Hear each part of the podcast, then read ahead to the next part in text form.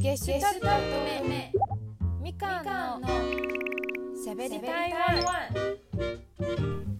北海道スパークルリサの皆さん松尾さんおはようございます。早安スパークルスーパークールセレクション今週は私台湾在住のバンドゲスタルト乙女のボーカルみかんが台湾の音楽文化グルメなど今の台湾情報をお伝えします。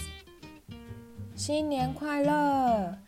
台湾の旧暦のお正月がやってきました。2月の8日から2月の15日の間が台湾の正月休みで大勢な人が帰省して、えー、実家でのんびり過ごします。2月の9日は大晦日には、えー、大掃除をします。1年の誇りを払い新年を迎える準備をするためです。掃除をすると1年間の不運を外へ出し幸せを迎えることができると台湾人は信じています。大掃除が終わって夕食は家族揃って食べます。大晦日に家族揃ってご飯を食べるのは一番大きな行事ですね。新年が始まる前にみんなで新年の準備へ買い物をしたり食材を揃えます。ディーファーチェは台湾で一番大きな問屋街であり旧正月に必要なものをほとんどここで購入できます。食べ物ももちろんですが新年の飾り物もいっぱいありますので試食しながら買い物をするのも楽しいです。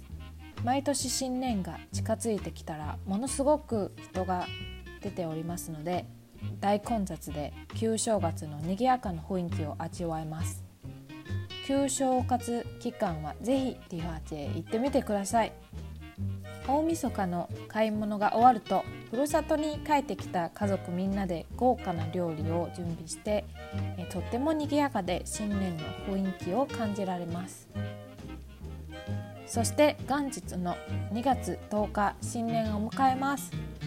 台湾でも初詣をする習慣があり朝みんなでお寺へ行って1年の平和を祈ります。そして子供みんなの一番楽しみ、えー、お年玉を渡されます。そう台湾ではお年玉もあります。日本との違いは台湾のお年玉は、えー、赤い封筒に入れて渡します。そしてこの日は父方の実家で過ごします。また台湾へ遊びに来たことある皆さんは絶対見たことのあるドアに貼り付いた赤い紙も実は旧暦の新年に使いますよ。旧正月には赤い紙に縁起のいい言葉を黒や金色のインクで書き家のドアに貼り付けます。この紙は春聯と言います。なぜ春聯を貼るかというと縁起のいい象徴で福を内に招き開運の効果があると言われています。また2日はホエニャンジャ母方の実家で過ごして3日以降は親戚周りをしたり多くの店でこの日から営業を始めます。私も台南へ戻りまして家族と一緒に過ごしました。お墓参りして地元の友達に会えたり家族でご飯をしてのんびりして楽しかったです。以上お送りしてきました。みかんのしゃべり台湾いかがでしたでしょうか？今回は台湾旧暦の新年を紹介しました。旧暦のお正月に台湾へお越しになったらぜひ新年の賑やかを味わってみてください。最後に台湾過語教室で皆さんに一つ言葉を教えます。本包拿来。お年玉をください。以上しゃべり台湾みかんでした。また今度ね。